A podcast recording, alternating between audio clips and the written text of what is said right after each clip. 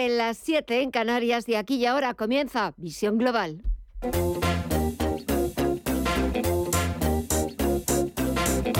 Esto es Visión Global con Gema González. Dos horas hasta las 10 de la noche para ofrecerles la visión más completa de la actualidad de lo que está pasando este martes 14 de febrero. Enseguida vamos a buscar el análisis con Gabriel López, CEO de Inverdiz, en una sesión en la que el dato de inflación en Estados Unidos no se ha moderado tanto como esperaba el mercado. El IPC de enero de Estados Unidos venía a poner a prueba ese periodo de desinflación que anunciaba el presidente de la Reserva Federal, Jerome Powell, tras la última reunión del Banco Central estadounidense. Las previsiones de los analistas apuntaban a un nuevo paso en esa desinflación y el paso ha sido más leve de lo esperado. El IPC apenas se ha moderado al 6,4% en tasa interanual, solo una décima por debajo del 6,5% de diciembre y la subyacente también se ha quedado por encima de lo esperado en el 5,6%. Cifras que no ayudan precisamente a relajar las tensiones inflacionistas ni tampoco las expectativas de un techo en los tipos de interés. Cada vez son más las firmas que ven más probable dos subidas adicionales de tipos de interés por parte de la Fed, lo que supondría que el techo no se alcanzaría en la próxima reunión de marzo, como se preveía desde finales del año pasado.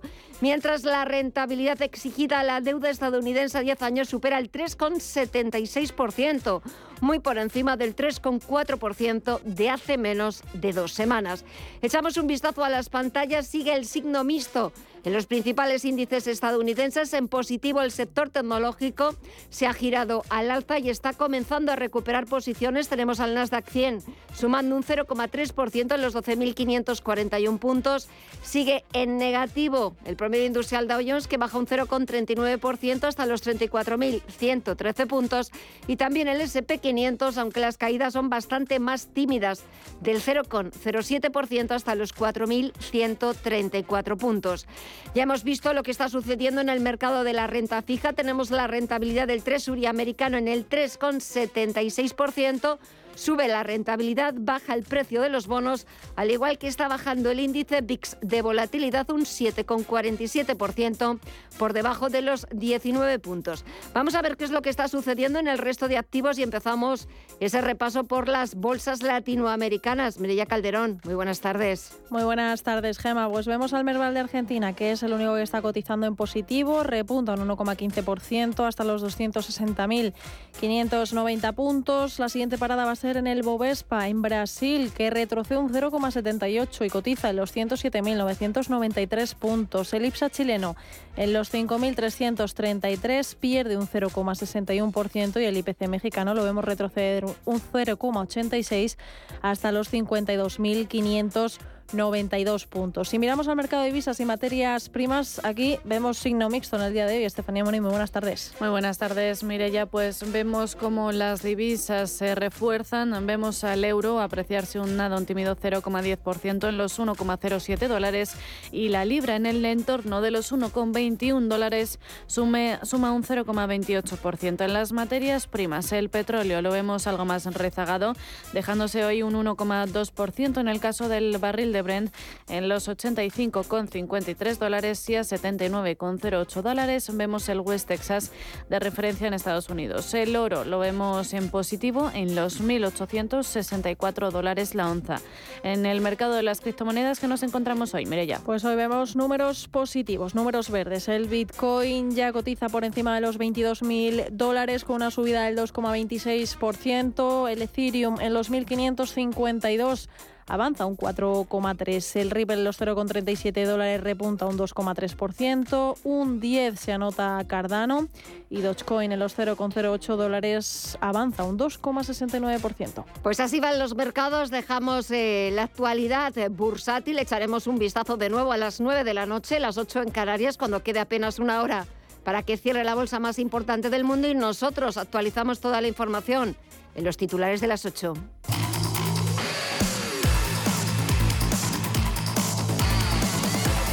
Empezamos con el Consejo de Ministros que ha aprobado este martes la subida del 8% del salario mínimo interprofesional que se situará en 1.080 euros brutos en 14 pagas y tendrá efectos retroactivos desde el 1 de enero.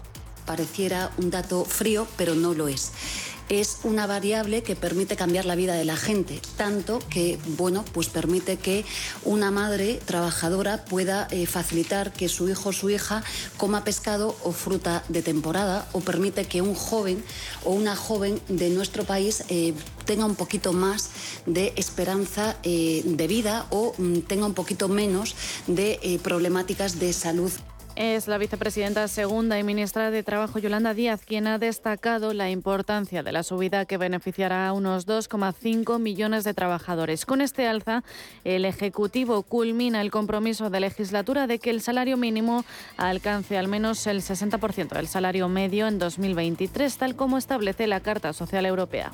El Gobierno de España está cumpliendo con sus compromisos con nuestro país y esto es muy importante, sobre todo porque no era habitual que los gobiernos cumplieran con sus programas. Me siento muy orgullosa. Hoy cumplimos con el acuerdo de gobierno. Dos, hoy cumplimos con un mandato que teníamos que era subir el 60% del salario medio neto, esto es antes de impuestos, eh, en nuestro país. ¿Saben ustedes cuál es el salario medio en España? Y hoy sí, España cumple con el 60% eh, de la Carta Social eh, Europea. La COE se descolgó de las negociaciones con los agentes sociales para la subida del SMI y este martes su presidente Antonio Garamendi se queja de que los empresarios están siendo injustamente tratados. Y lo primero que hay que hacer es reivindicar esa figura eh, de lo que son todos los empresarios y empresarias de este país que en este momento están siendo injustamente tratados. Garamendi lamenta que te llamen villano cuando consideran que un acuerdo no es bueno, aunque realmente lo que más le preocupa actualmente es la estabilidad política y social y sigue defendiendo que la CEO está para sumar, no para dividir, mientras que la vicepresidenta segunda cree que lo de las críticas se debe a cuestiones ideológicas de a quién representan es una evidencia que el despliegue de recursos públicos que hemos vertido para salvar empresas y trabajadores en España eh, es una evidencia. Por tanto, eh, les pediría que vuelvan a la mesa de la ANC, que estén a la altura de su país y que tengan un poco de comprensión, porque mm, el debate que tenemos que dar es eh, cómo salimos de esta crisis. Y tras las nuevas previsiones de invierno de la Comisión Europea, el Banco de España también revisará al alza sus estimaciones de crecimiento para este año en unas tres décimas, con lo que el PIB subiría del 1,3 al 1,6%. Asimismo, la inflación media se revisará a la baja hasta el 4,75%, asumiendo que la rebaja del IVA de los alimentos se traslada completamente a su precio. En esta revisión al alza ha influido, entre otros factores, la mayor fortaleza del consumo privado y el precio del gas natural en Europa, que ha seguido cayendo más de lo anticipado unas semanas atrás. Y en clave empresarial, Ford despedirá unos 3.800 empleados para crear una estructura de costes más ligera y competitiva en Europa. Los recortes no afectarán a la fábrica de Almusafes. Desde la Generalitat Valenciana, su presidente Chimo Puig confía en que siga teniendo futuro porque Ford Europa es Almusafes. Ford Almusafes tiene futuro y lo que está claro es que bueno, pues, eh, dentro de la negociación se llegarán a los acuerdos entre la empresa y los sindicatos que siempre se han llegado. Yo creo que Ford eh, y, los sindicatos han sabido interpretar adecuadamente el momento y siempre a través del diálogo han encontrado soluciones. Pero la gran noticia es que Europa, eh, Ford Europa es Almusafes. Esa es una decisión fundamental y es la que nos da confianza en el futuro pero sí habrá despidos en otras plantas en España, aunque la compañía no ha concretado una cifra. El área más afectada será la de ingeniería, donde Ford planea despedir a 2.800 empleados entre Alemania y Reino Unido. Cambios que están motivados por la transición a motorizaciones 100% eléctricas. Y en clave internacional, el grupo de Ramstein, la coalición militar de más de 40 países que apoya a Ucrania, última este martes en una reunión en Bruselas el suministro de carros de combate aquí. Entre ellos están los, alemanas, los alemanes Leo dos que exigen el adiestramiento de militares ucranianos. España comenzará esta semana a formar a uniformados ucranianos en su manejo y mantenimiento, mientras el secretario de Defensa de Estados Unidos, Joyce Austin, asegura que espera una ofensiva ucraniana en primavera. Uh, Por otra parte, el Servicio de Inteligencia noruego alerta de que Rusia ha embarcado armas nucleares en sus barcos de, de superficie por primera vez desde la Guerra Fría.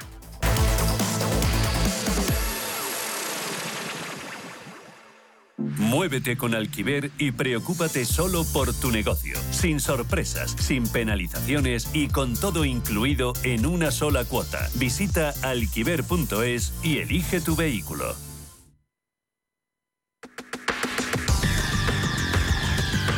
El análisis del día con visión global.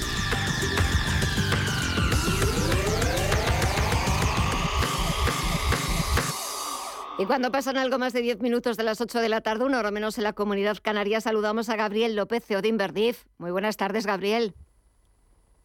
Buenas tardes, Gema, y feliz día de San Valentín. Igualmente, feliz día de San Valentín. Bueno, vamos a ver si los mercados nos tienen enamorados porque estaban muy pendientes de esa cita macro, de ese dato clave para el devenir de los mercados y también de alguna forma podría dar pistas de lo que vaya a hacer la Reserva Federal en su próxima reunión del mes de marzo. Ese dato de IPC en Estados Unidos.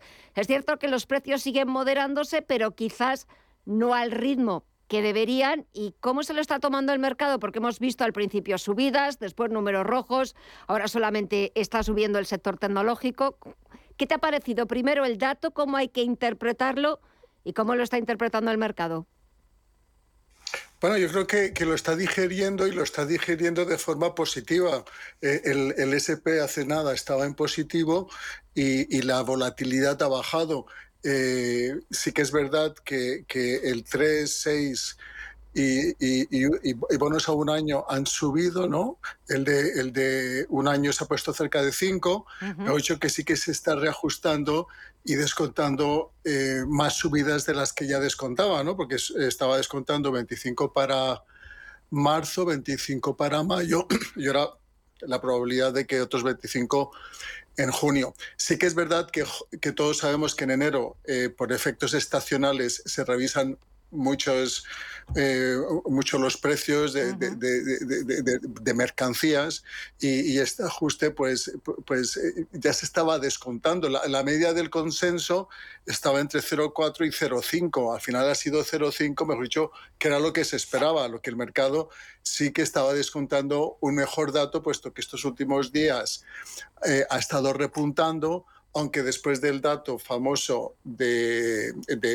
empleo, eh, sí que retrocedió eh, en el sentido de que veía pues que estábamos en mínimos históricos y que uno de los objetivos de la Fed de reducir el, mercado de laboral no se está consiguiendo.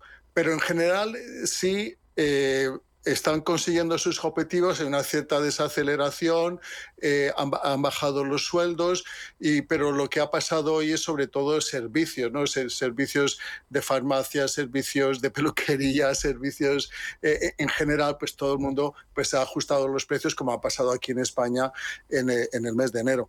Es, es, probable que en el mes de febrero vuelva a retroceder por efectos estacionales año a año, eh, pero sigue estando alta, ¿no? Obviamente en el 5, eh, como estamos a 5,6 en la subyacente y 6,3 en la en la en la en la en la, en, la, que incluye todo, pues sigue estando lejos de ese 2% y para llegar a ese 2% el viaje de no tanto de subida, sino de mantener los, los, los tipos altos va a permanecer en el tiempo.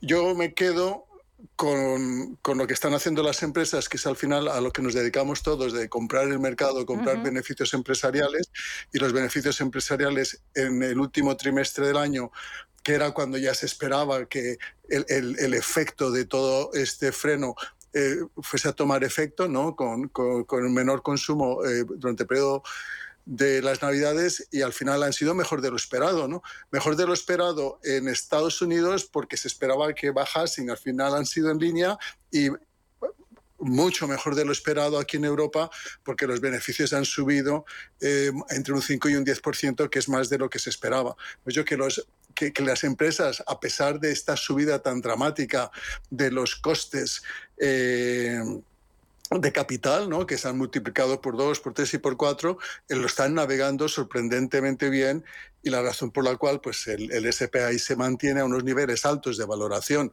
No olvidemos que el SP está cotizando a 18 veces beneficios, que es un nivel de valoración históricamente alto. Aquí en Europa Por el contrario, seguimos cotizando con un descuento, China también.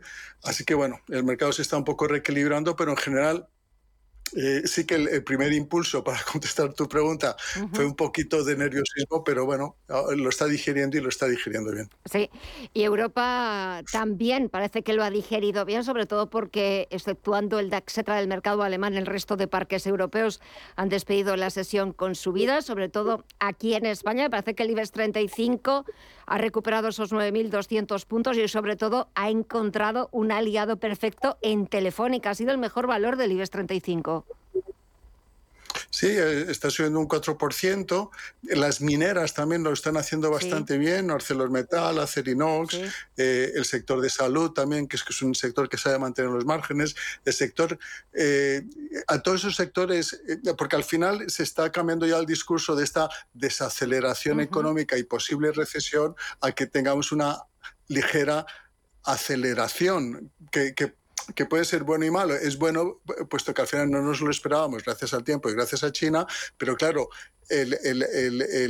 la vuelta de China al 100% no ha tenido todavía efecto y va a tener efecto en las materias primas y, y, en los precios energéticos. El petróleo sí que me sorprende que se mantenga así debajo, pero parece ser que el, eh, el, gobierno del señor Biden va a volver a poner eh, y, sacar eh, las reservas estratégicas al mercado y eso pues obviamente hay mayor oferta para contrarrestar el anuncio por parte de Putin de que iba a, a, producir 500.000 barriles menos. ¿no?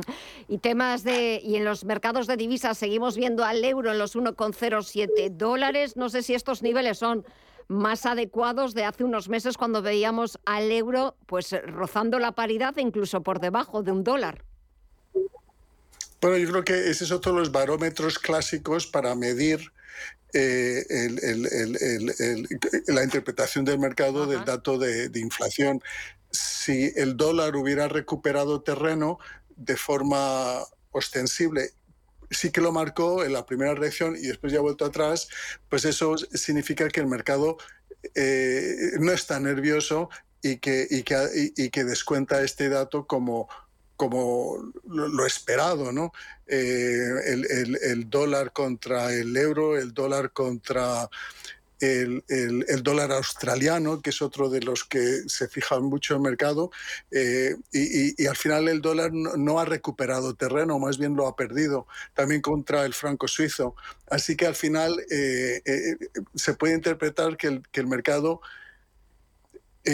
está digiriendo bien el dato, que, se, que está descontando otra nueva subida de tipos para para, para, para junio y, que, y que dentro de lo que cabe esto demuestra que, que sí que hay fortaleza en, en, en, en ese crecimiento económico y que, y que están haciendo más o menos su labor, la Reserva Federal, que es muy difícil, ¿no?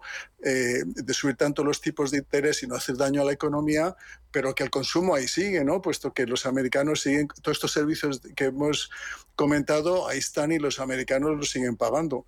Así que, que, en general el, el dato ha sido ligeramente peor de lo esperado, para algunos, para otros en línea, y el mercado, la primera reacción ha sido un poco eh, tal vez eh, lo, esperaba, yo creo que el mercado o los profesionales esperaban un buen dato, pero sí que es verdad que no sorprende por efecto este de enero, que, ha habido estos, eh, los ajustes del, del, efecto enero y que era de esperar.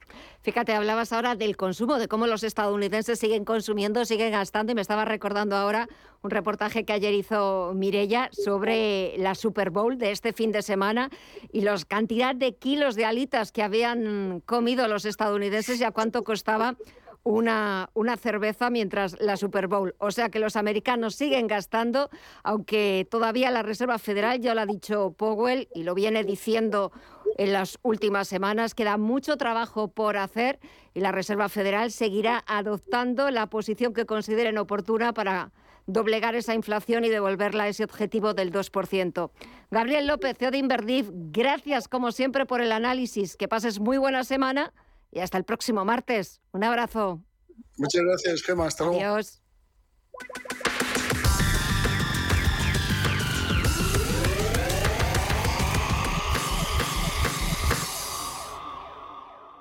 Si caminas solo, irás más rápido. Si caminas acompañado, llegarás más lejos. Luna Sevilla es su asesor patrimonial de referencia. Prestando nuestros servicios como agentes de Caser Asesores Financieros, somos una empresa con amplia experiencia profesional y una clara apuesta por la formación de calidad, la información transparente y objetiva y por el asesoramiento financiero personalizado y continuado. Si desea más información, visite lunasevilla.es o llámenos al 91 762 3442.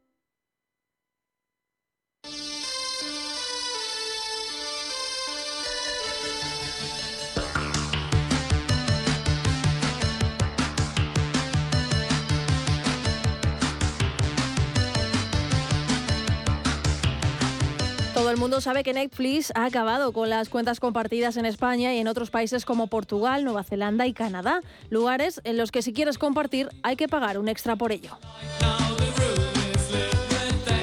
Una decisión que se toma después de analizar los datos. Y es que más de 100 millones de hogares comparten sus cuentas, lo que según la compañía reduce su capacidad de invertir en la creación de grandes historias contadas con series y películas de máxima calidad. Y como es normal, esto no ha sentado muy bien a los usuarios, por lo que las consecuencias podrían ser muy duras. Manuel Moreno es experto en redes sociales y director de 13bits.com. Quizá ha sido un error porque, bueno, pues se ha tomado a lo mejor de una manera precipitada, incluso con las reacciones de los usuarios, pues están llevando a cabo modificaciones. Eh, al principio se hablaba de 31 días que tenías que pasar conectándote a la wifi del domicilio para demostrar que estabas allí. Ahora ya eso no aparece en la página web de Netflix.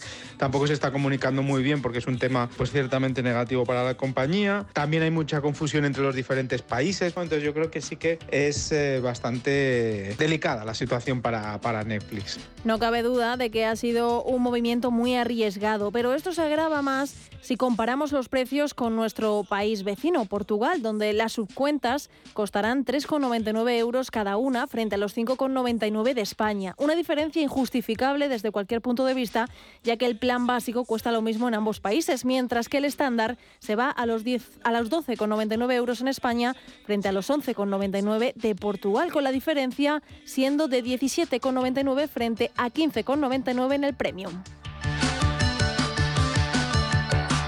Y hay que tener en cuenta que esta remodelación se produce en un momento en el que su calendario de estrenos no es especialmente llamativo, por lo que muchos de sus usuarios preferirán irse a otras plataformas o incluso pasarse a Torrent o soluciones similares por no compensarles su precio. Martín Piqueras es profesor de OBS Business School y experto en estrategia digital en Gartner y Manuel Moreno seguramente va a perder muchos suscriptores. La forma de hacer no parece la más adecuada y los usuarios no van a querer pagar de esa forma. Los usuarios cuando hay un producto y cuando hay un servicio quieren pagar, pero si ya les has dado un producto y un servicio a un precio es difícil cambiar a que paguen por lo mismo cuando antes no estaban pagando. Así que probablemente perderá bastantes suscriptores y bueno, pues dejará de tener ingresos.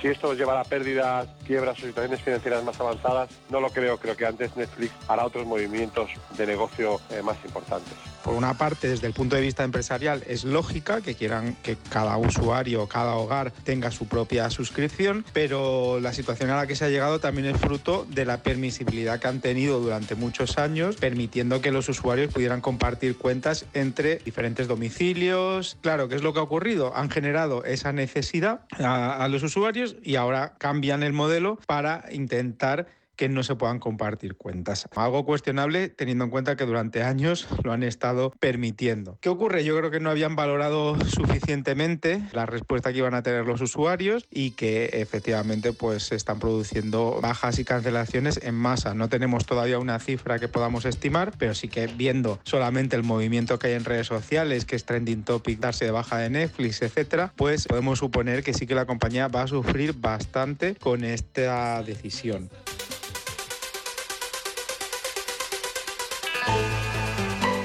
Si echamos la vista atrás, en los inicios de la plataforma de streaming eran ellos mismos los que incitaban a compartir la cuenta, pero también es verdad que se negaban en rotundo a poner anuncios. Y ahora no solo hay un plan en el que están integrados, sino que comienzan a plantearse otro modelo de negocio. Y es que ahora está sobre la mesa el modelo FAST, acrónimo para describir a la televisión en streaming gratuita y con publicidad. Normalmente este tipo de canales funciona como uno de la televisión lineal tradicional y es una fórmula que las empresas audiovisuales utilizan cada vez más para complementar la televisión tradicional y los servicios de streaming de pago. Y la pregunta aquí es si funcionaría esto en una plataforma como esta. Martín Piqueras posible técnicamente parece un poco forzado, porque en realidad pues estamos hablando de, que las personas ya no quieren que la televisión les ponga un contenido, quieren elegir ellos el contenido, ¿no? Si lo ofrecerán bajo la plataforma de antena, mandándonos los contenidos ellos, o lo ofrecen en streaming puede marcar la diferencia. Y si es un streaming, un modelo 100% gratuito con publicidad, seguramente captará un tipo de usuarios que no quieren pagar nada, que verán los anuncios, pero no quieren pagar nada al mes ni comprometerse a un gasto fijo al mes. Entonces, creo que puede tener sentido, aunque, aunque entra en contradicciones con, con su filosofía y aquí las televisiones clásicas dominan bastante más y tienen bastante terreno ganado. Lo cierto es que a Netflix no le quedaba mucho más remedio que este, porque la competencia cada vez es más grande y vivimos en una sociedad que busca el crecimiento infinito. Y sí, es cierto que Netflix se ha posicionado en lo alto del mercado del streaming gracias a su gran catálogo y a su apuesta por la producción sin descanso, pero en los últimos años su competencia se le han acercado muy peligrosamente y lo que es peor, ninguna de ellas se ha planteado algo como lo que ha hecho Netflix. Hay una delgadísima línea entre el líder, el que lidera y tiene una idea brillante y es el primero en hacerla y se come el mercado, y ese loco que se lanza a hacer algo que nadie ha hecho nunca y se pega un buen golpe, ¿no? Es una línea muy delgada, ¿eh? De hecho, la única diferencia entre los dos es que a uno le salen bien las cosas y al otro le salen mal. Tengo la sensación de que todos los competidores de Netflix harán algo similar en los próximos años. La, la, barra libre de todo lo digital es gratuito, no se sostiene durante mucho tiempo y tiene que empezar a dar beneficios en algún momento, pero sí que está en una situación delicada y es posible que según vayan las economías y según vayan las cosas, pues pueda darse un buen golpe y alguno de sus competidores pues le haga un buen sorpaso. Cuando una empresa toma una decisión de este tipo, lo peor que le puede ocurrir es enfadar a los usuarios y eso es lo que está ocurriendo. Muchas personas sí se podrían permitir pagar 5 euros, 7 euros al mes para ver contenidos audiovisuales, pero les molesta el movimiento, el hecho de que se sienten un poco engañados por la compañía que hasta ahora les permitía hacer algo que incluso lo incentivaba porque hemos visto tweets en los que Netflix en el pasado recomendaba compartir las contraseñas como un gesto de amor entre los usuarios y que claro, ahora cambia la política y eso es lo que les enfada y deciden irse del servicio aunque realmente puedan pagarlo. Ahora lo cierto es que no queda otra más que esperar un poco para ver el efecto exacto de este cambio lo referente a las cuentas compartidas, porque una cosa es el catastrofismo inicial y otra cómo será exactamente la ejecución del mismo. Muchos se irán enfadados, pero otros muchos apostarán por la comodidad y eso será la compañía la que tendrá que evaluar si le compensa.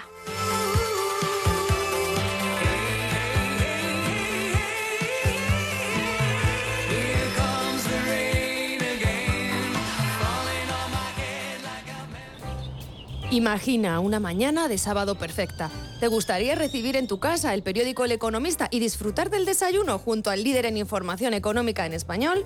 Por tan solo 114,40 euros al año podrás recibir todos los fines de semana a domicilio la edición en papel del Economista junto al acceso digital al diario todo el año. Suscríbete en eleconomista.es y toma las mejores decisiones económicas. Información internacional.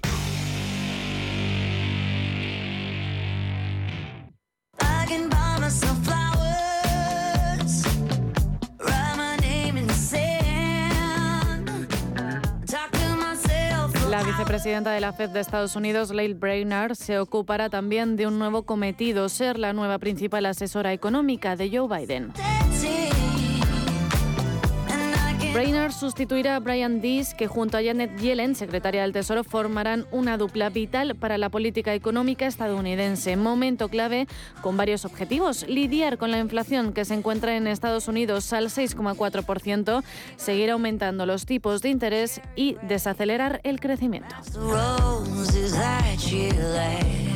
Como directora del Consejo Económico Nacional se responsabiliza de asesorar al presidente. Además, sucede a muy poco tiempo de las elecciones de 2024 y en medio de la negociación del límite de deuda con los republicanos. Um, and that would be uh, welcome. Um, I think the Joe Biden también nombrará a Jared Bernstein, quien se desempeña como miembro del Consejo de Asesores Económicos de la Casa Blanca y fue el principal asesor económico de Biden durante la administración Obama. Lael Brainer, de 61 años, se unió a la FED en 2014 y su influencia ha sido notable en temas que van desde la política monetaria hasta el cambio climático y la regulación bancaria. Economista de Harvard, siempre ha estado ligada a instituciones como la Reserva Federal o el Departamento del Tesoro. Además, destaca por su papel de economista en los ejecutivos de Bill Clinton y Barack Obama.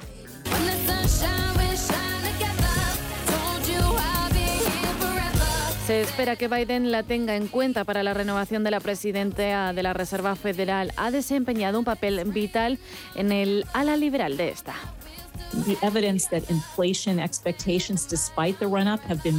En el Banco Central ha acumulado una cartera inusualmente grande, incluso cuando fue la única demócrata en la Junta de la Fed durante gran parte de la administración Trump. También fue clave para la respuesta de emergencia a la pandemia. Ha sido muy crítica con las subidas de interés y con el miedo de que la Fed lleve a la inflación demasiado lejos cuando el mercado laboral se está haciendo fuerte. Un pensamiento que comparte con el presidente de Estados Unidos. Por eso, cuando decidió nombrar a Powell presidente de la Fed y a Brainer vicepresidente de esta, That's why today I'm nominating Jerome Powell los partidarios de Biden le aconsejaron mantener a Brainard cerca de su agenda económica por tener una reputación de dureza con Wall Street. El siguiente paso podría ser la presidenta de la Fed.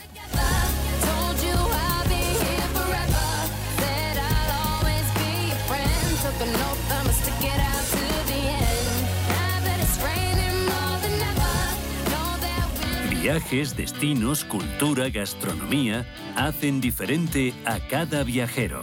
Recorre el mundo cada semana con nuestro programa de viajes Clase Business. Descubre los mejores destinos de lujo y experiencias exclusivas de una manera diferente. Cada sábado de 12 a 1 del mediodía, escucha Clase Business con Elena Fraile en Radio Intereconomía.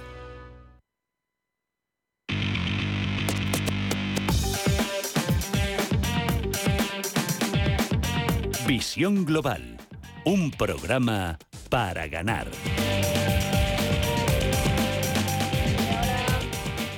Y ahora echamos un vistazo a las portadas de los diarios internacionales. En el Reino Unido, The Guardian destaca que el secretario de Trabajo, Mel Stride, ha afirmado que el Brexit ha tenido un impacto en la economía.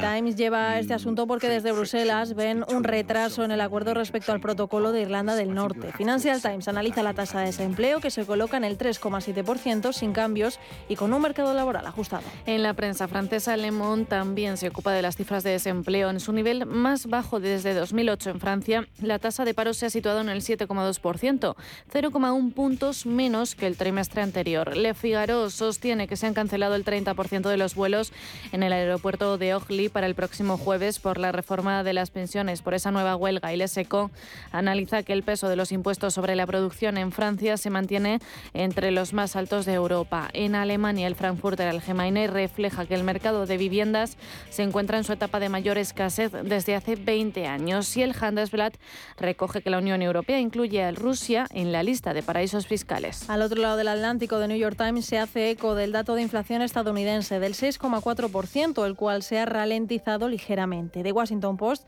informa que Nikki Haley anuncia su candidatura republicana a la presidencia de Estados Unidos, plantando cara a Donald Trump.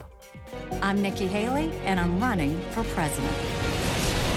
Y The Wall Street Journal comenta que los americanos pagaron más por la vivienda, la gasolina y los alimentos. Y terminamos con la prensa latinoamericana. El Clarín argentino anuncia que el presidente Alberto Fernández ha conversado con todos los gobernadores para ver qué esperan de la mesa política del Frente de Todos con el objetivo de reconfigurar la estrategia de cara a las próximas elecciones. El Universal de México sostiene que el presidente Andrés Manuel López Obrador ha acusado a la, ex embajadora de Estados Unidos, Marta Bárcena, de estar del lado de los conservadores.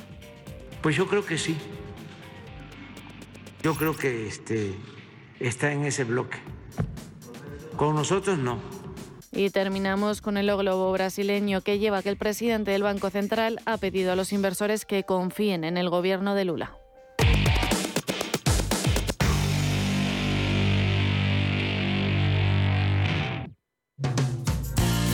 Sabes que en Hipercor y el supermercado El Corte Inglés es muy fácil acostumbrarse a los mejores precios y a descuentos increíbles. Por ejemplo, tienes un 21% de descuento en todas las cervezas por compras superiores a 25 euros en cervezas. En Hipercor y el supermercado El Corte Inglés, en tienda web o app. Consulta condiciones de la promoción. Si te da por cambiar de banco, Santander te lo pone fácil.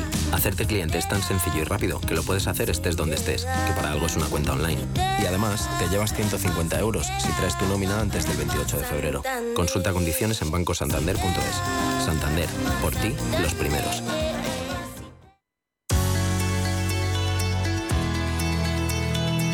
Visión global con la generación Silver. Pasan 35 minutos de las 8 de la tarde, una hora menos en la comunidad canaria. Es martes y toca hablar de los seniors, del talento senior que es o debería ser un valor en alza en la sociedad actual. Compañías e instituciones deberían tomar conciencia de que la diversidad generacional es una de las claves esenciales para alcanzar el éxito empresarial. Y una pregunta que vamos a hacer a nuestro siguiente invitado es porque las empresas están empezando a mirar ahora hacia la generación Silver para reclutar personal. Saludamos a Jordi Berenguer, General Manager de Adqualis Executive Shares Barcelona. Jordi, muy buenas tardes. Hola, buenas tardes. Bueno, eh, ¿quiénes sois? ¿Qué, ¿Qué es Adqualis? ¿A qué os dedicáis? Háblanos un poquito de la compañía. Eh, bueno, ante todo, muchas gracias por contar conmigo. Adqualis eh, es una firma integral de recursos humanos que lleva ya más de 35 años de, trayectoria eh, en este país, tanto a nivel local como también internacional. Y estamos básicamente especializados en lo que se conoce como headhunting, ¿no? búsqueda de perfiles, sobre todo ejecutivos, para alta dirección pero también middle management y servicios de consultoría estratégica de recursos humanos y talento. Y con toda la experiencia, eh, con todo ese know-how que tiene Adqualis, eh, ¿por qué las empresas están empezando ahora a estar interesadas en el talento senior, en esa generación silver de la que nos ocupamos y nos preocupamos aquí en Visión Global en Radio Intereconomía? Porque ¿qué pueden aportar los trabajadores silvers a las empresas? Al, final, los perfiles Silver eh, son, son personas o son profesionales con unas eh, dilatadas trayectorias profesionales, son personas muy experimentadas, eh, también muy comprometidas con su trabajo, con sus compañías y, en general están muy motivadas por seguir progresando y tener un buen posicionamiento en el mercado laboral no cabe decir que con todas estas características lo que pueden aportar es sobre todo un pensamiento crítico, una capacidad de resolver problemas eh, pues con un sentido pues mucho más ágil que otros profesionales con menos experiencia, tienen mayor capacidad de anticipación, al final han vivido eh, y han experimentado mucho más y pueden actuar eh, quizás con más determinación y más seguridad ante situaciones pues desconocidas eh, o, que nos pueden eh, bueno, acontecer por sorpresa en las compañías. Porque es que eh, es verdad que muchas veces utilizamos el refranero español, que es muy sabio, pero para estas circunstancias también viene muy, muy al pelo, porque la experiencia debería ser siempre un grado, ¿no? Exactamente, y más en el, en el entorno profesional, al final eh, yo no sé lo que va a venir a nivel de crisis, ¿no? Llevamos bastantes meses eh, que escuchamos muchísimo ruido en medios, en prensa, etcétera.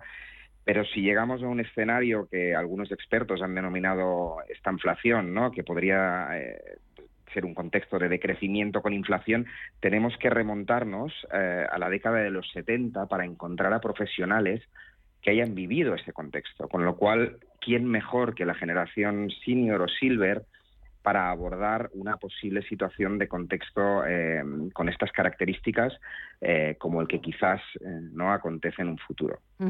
También es verdad que muchas veces, no solamente ya el refranero, sino que es verdad que cuando hablamos de, de este colectivo de personas mayores de 60, 65 años, pues es cierto que muchas veces utilizamos eh, tópicos, clichés, que, que no tienen nada que ver con la realidad, porque uno de ellos es el de que la generación Silver o los más mayores pues no están tan familiarizados con las nuevas tecnologías como las generaciones más jóvenes, y a lo mejor ahí nos estamos equivocados.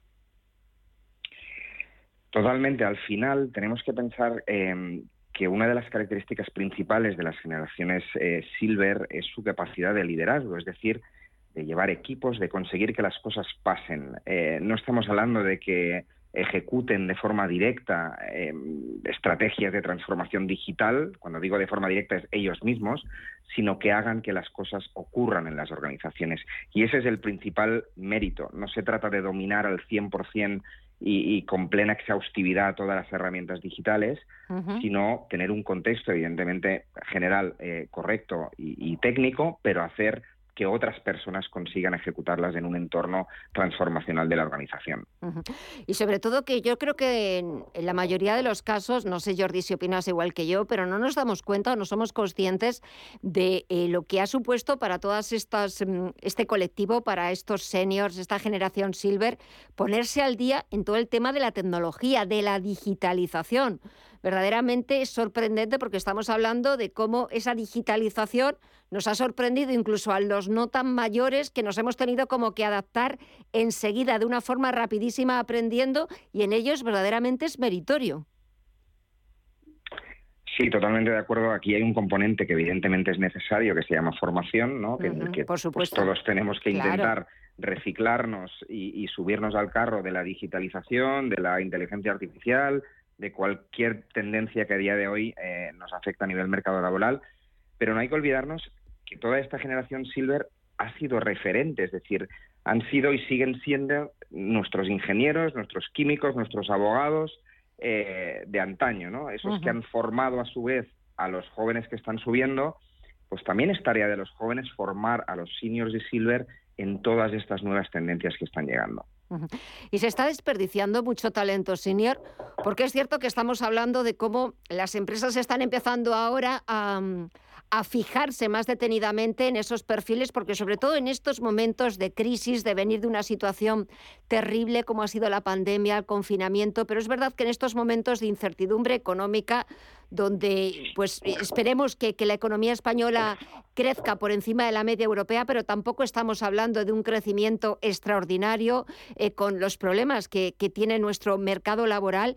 Eh, da la sensación de que las empresas sí pueden estar fijándose en ese talento senior, pero eh, estamos desperdiciando mucho talento de, esta gente porque si echáramos un vistazo a los datos de desempleo, verdaderamente el desempleo juvenil es terrible pero el desempleo silver también lo es.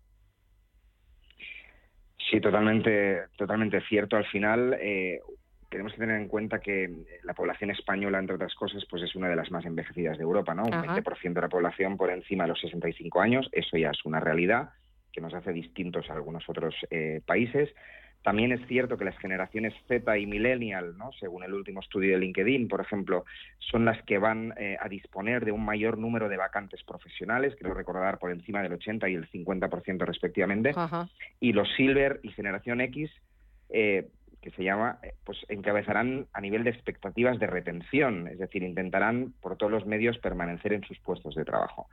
¿Estamos desperdiciando? Pues ciertamente en algunos casos sí, pero como decía antes, al final eh, hablamos de personas que pueden ser perfectos gerentes de área, de departamento, direcciones generales, posiciones que tienen equipos a cargo o cualquier posición para la que se requiera una toma de decisión muy reflexionada y con un alto componente experiencial. Eh, porque qué perfiles, si ya eh, profundizamos un poquito más, qué perfiles serían los más demandados en la franja senior, sobre todo por esas cualidades que en teoría eh, tiene bueno pues un directivo senior de ser capaz de dirigir un equipo en las peores circunstancias, de retener talento, de incentivar a sus empleados, a sus trabajadores y sobre todo también a los más jóvenes, que no que haya un poco ese relevo generacional y esa diversidad generacional que es lo que hace que también las empresas sean mucho más productivas y más eh, rico el ambiente en el que se trabaja. Al final, lo decías eh, tú misma, ¿no? La experiencia siempre es un grado. En perfiles de dirección eh, y perfiles de advisory que aportan valor en posiciones con un alto componente de estrategia. Eh, los más demandados, pues podrían ser, como te decía, todos aquellos relacionados con lo que es gestión, ¿no? Tanto en el ámbito de los negocios, una dirección de área funcional, una gerencia de área geográfica, etcétera, como eh, en lo que es puramente gestión de personas y los equipos. ¿Quién mejor que un senior que potencialmente ha llevado ya equipos de una dimensión relevante y significativa lo puede hacer ahora? Esto no es tan fácil eh, ni tan accesible para una persona joven, ¿no? que requiere de formación, experiencia y una trayectoria eh, ya consolidada en las empresas. Con lo cual, em, eh, esos perfiles eh, son realmente los más demandados para este tipo de, profesionales.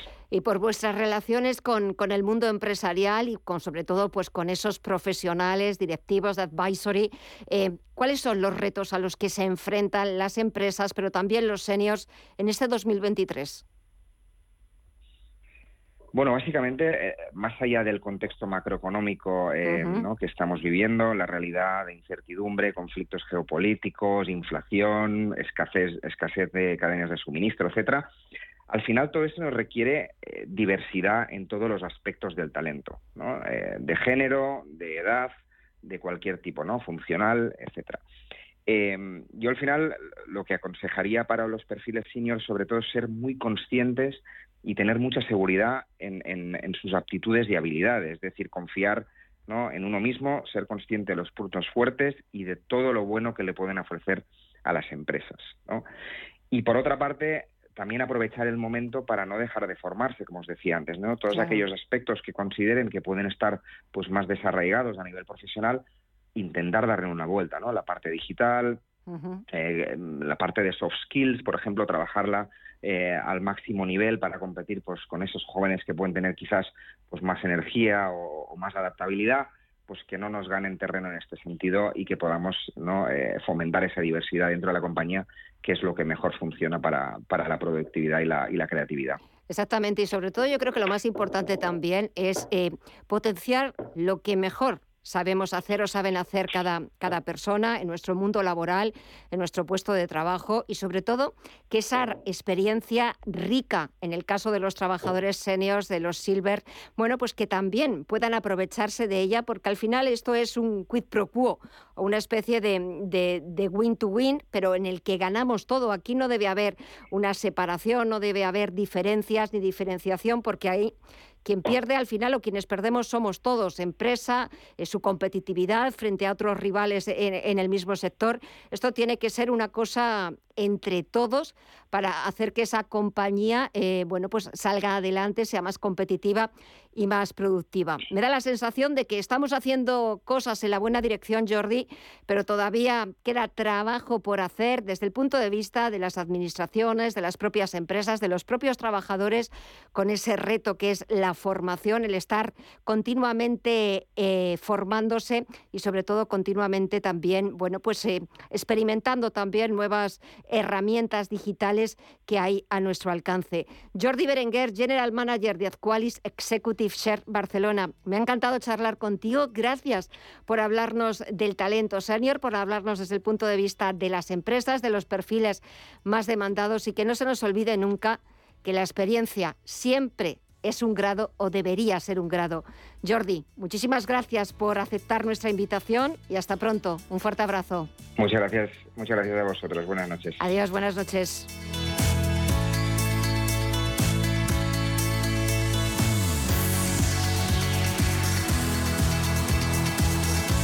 Y seguimos hablando de fundaciones, de ONGs que se ocupan y preocupan de nuestros mayores, como la Fundación Grandes Amigos, y con su portavoz, José Ángel Palacios. Bueno, pues en Grandes Amigos lo que hacemos, como puede dejarse intuir ya por el nombre, es generar amistad, generar relaciones de amistad para luchar contra la soledad de las personas mayores. Unimos a personas mayores que están o se sienten solas con personas voluntarias de todas las edades que quieren compartir tiempo con ellas, quieren trabar relaciones de, de amistad, vínculos afectivos, de apoyo mutuo, de igual a igual, sin paternalismos ni esa visión un poco que todavía pesa, ¿no? De, la vejez, desde la pena y la caridad. No, yo creo que las personas mayores, como tú muy bien decías, tienen mucho que aportar y, y, al final es lo que nos dicen mucho los voluntarios, que son muy diversos, pero sobre todo coinciden en algo. Yo venía aquí a ayudar, a acompañar a una persona mayor que, que, bueno, es verdad que parte de una situación de vulnerabilidad, de soledad, de que muchas veces no tienen a nadie con quien simplemente charlar, tomar un café, dar un paseo, contarle las cosas buenas o las malas y de repente, bueno, pues el voluntario de grandes amigos hace todo eso, le aporta ese cariño, ese, ese tiempo y, y, se da cuenta de que también está recibiendo mucho a cambio, ¿no? ¿Por qué? Pues porque las personas mayores efectivamente tienen mucho que aportar. Así que ese es, eh, resumiendo muchos, a través de diferentes programas de acompañamiento, tanto presencial como eh, en la distancia, telefónico, con muchas actividades de socialización, con mucho trabajo comunitario de recuperación de, de esas redes vecinales, ¿no? De toda la vida uh -huh. que han funcionado también para eh, apoyarnos, sí. pues eso también eh, lo tenemos muy presente en Grandes Amigos y por supuesto también otra cosa que, que tú apuntabas, ese trabajo de sensibilización para concienciar a toda la población de que, bueno, las personas mayores no valen menos, que tienen mucho que aportar, que tienen que seguir viviendo eh, ya no solo como sujetos del pasado, ¿no? Que muchas veces nos acordamos de ellos porque caemos en, sí. en, en, ese cliché de es que tienen mucho que contar porque lo han vivido todo. Digo, sí, no, o nos cuentan tienen sus mucho que vivir claro, todavía. O nos cuentan sus batallitas, pero es verdad que, claro. que nos vendría mejor como sociedad y como individuos, como sujetos, si les prestáramos más atención. Sí, bueno, y, y, yo aquí ya casi hablaría Gema en primera persona, porque igual, seguramente desde el propio tercer sector a veces cometemos el error de hablar en tercera persona, ¿no? De eh, trabajar por y para mm, ciertos colectivos, en este caso las personas mayores, pero sin ellas y es con ellas. Y además, diría, en primera persona, nosotros también somos mayores en potencia, que es algo que, yo creo que, la gente tiene que hacer clic en la cabeza. Y por eso, y, y, ahí se explica mucho también esa discriminación, ese rechazo, ese olvido de la vejez, de las personas mayores, ¿no? Que no tienen a nadie, porque al final la sociedad actual rechaza a las personas mayores. Hay un culto eh, a la juventud, hay un rechazo a la vejez, no nos proyectamos como mayores. Yo creo que es una de las discriminaciones más absurdas que hay, aparte de la más universal. Hay mucho, de muchos tipos, pero al final todos aspiramos a ser mayores en algún momento de nuestra vida y, y, y además a, a, vivir esa vejez de lo mejor posible, como tú decías, con lo cual alguien en algún momento, y si fuera ya desde la infancia, estaría bien que nos preguntara, ¿y a ti cómo te gustaría envejecer? Exacto. Así no pensaríamos solo en tercera persona, ¿no? En esas personas mayores como, bueno, ahí están. No, no, que es que a ti también te va a tocar esto, ¿no? Esto de la soledad, que ha empezado a hablarse ahora mucho, ¿no? De eh, los mayores, que, que, eso es verdad que es un gran desafío para la sociedad. Eh, los que somos jóvenes hoy en día lo vamos a sufrir de manera mucho más severa que los que hoy son mayores. Cuéntanos, eh, la gente que nos esté escuchando, que quiera, bueno, pues de alguna forma recibir información, informarse, pues bueno, cómo, cómo pueden ayudar, cómo puede uno ser voluntario, cómo puede dedicar, pues, eh, tiempo libre que tenga a, a echar una mano. A, Como decía, a hacer sí, compañía. hay muchos Justo, hay, hay diferentes programas en Grandes Amigos para que cada uno, en función de su tiempo, de su disponibilidad, claro. eh, encuentre la mejor manera. Desde el acompañamiento más tradicional, que es eh, esa quedada dos horas a la semana, que yo creo que todo el mundo puede sacar dos horas a, a la semana para eh, tejer esa relación de amistad con, con, una persona mayor que vive cerca, porque además siempre vamos a intentar que eh, las personas que unimos, uno, eh, haya una afinidad. Esto es súper importante. Eh, nuestro equipo primero conoce a cada persona mayor, también a cada persona candidata a hacer voluntariado, uh -huh. para que luego pues podamos unir ahí a personas que tienen mucho en común. Pero no solo eso, que también entendemos que vivan cerca. En un mundo tan frenético, con grandes distancias, horarios imposibles, escasa conciliación, yo creo que hay que ser realista. O sea, muchas veces nos gustaría socializar, pasar tiempo con los seres queridos eh, mayores mayores y, viven lejos o incluso a veces no hay porque eh, pensamos que la gente mayor está sola porque las familias les abandonan y es un falso mito. O sea, muchas veces no no hay. Eh, a lo mejor el, el, familiar más cercano es un sobrino nieto que vive a 500 kilómetros o incluso habiendo vínculos familiares, pues hay mucha distancia, mucho tiempo, con lo cual es muy importante eh, que recuperemos esos vínculos de, cercanía, de vecindad, que así es como nació Grandes Amigos hace casi 20 años, ¿no? En un barrio de Madrid se ha ido eh, trasladando ese modelo, hemos ido creciendo, ahora estamos hasta en seis comunidades de, y atendiendo a, casi 1.800 personas en toda España, pero la esencia es esa, desde la cercanía, la vecindad.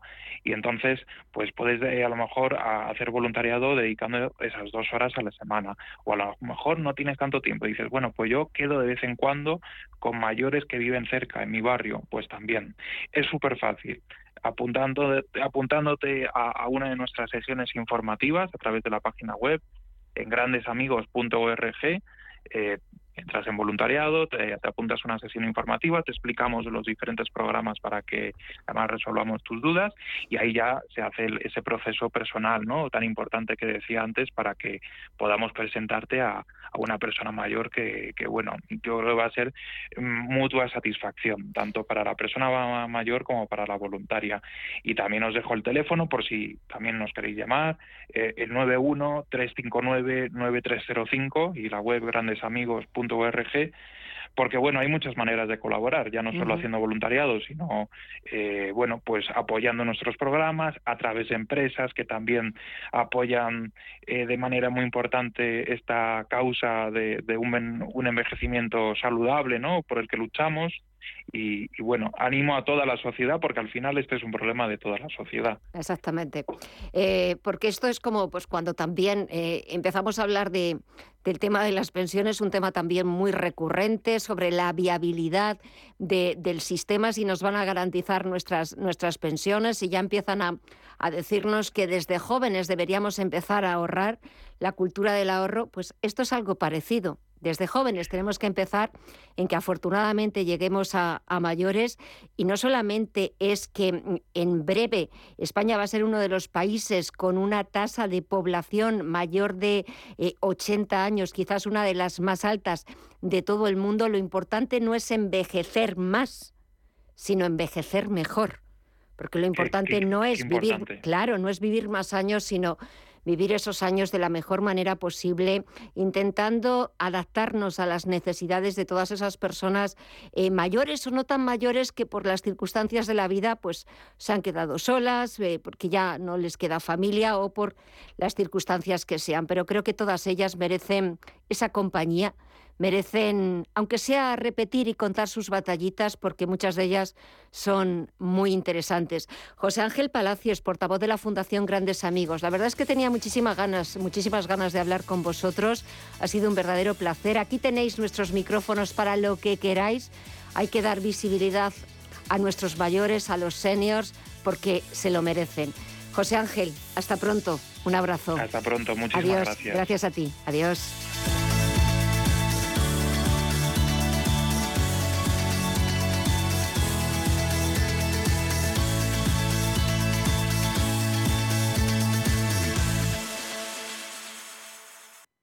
Antes de que amanezca te acompaña, escucha y ameniza las mañanas en Radio Intereconomía. Antes de que amanezca, con Guillermo Sancho Muela, de martes a viernes, de 6 a 7 de la mañana, en Radio Intereconomía.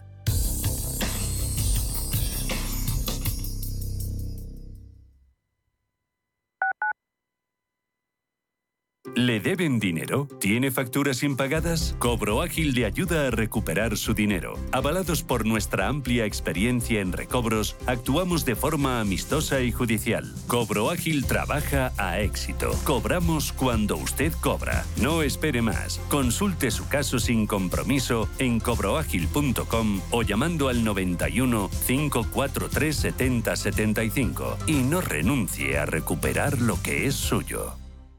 WeCity es la plataforma de inversión inmobiliaria mejor valorada de Europa. Con WeCity, nuestros inversores ya han obtenido rentabilidades netas anuales superiores al 15% en plazos de entre 6 y 18 meses. ¿A qué esperas para rentabilizar tus ahorros? Llama al 628 53 40 63 o entra en wecity.io. Radio Intereconomía. Una excelente plataforma para anunciar tu empresa. Con una audiencia exclusiva, con poder adquisitivo medio alto y que sabe lo que quiere. Teléfono 919992121 y en comercial arroba intereconomía.com. Radio Intereconomía. La radio de las empresas. Redecora tu casa, redecora tu casa, redecora tu casa, redecora tu casa, redecora tu casa. Reforma integral piso de 80 metros cuadrados en 8 semanas, 32.950 euros. Redecora tu casa, redecora tu casa, redecora tu casa. Seguimos siendo la primera empresa española en darte por escrito la duración, las calidades y un precio cerrado. Conócenos en redecoratucasa.com. Lo que te gusta, lo que te emociona, lo que te estremece, lo que te espera.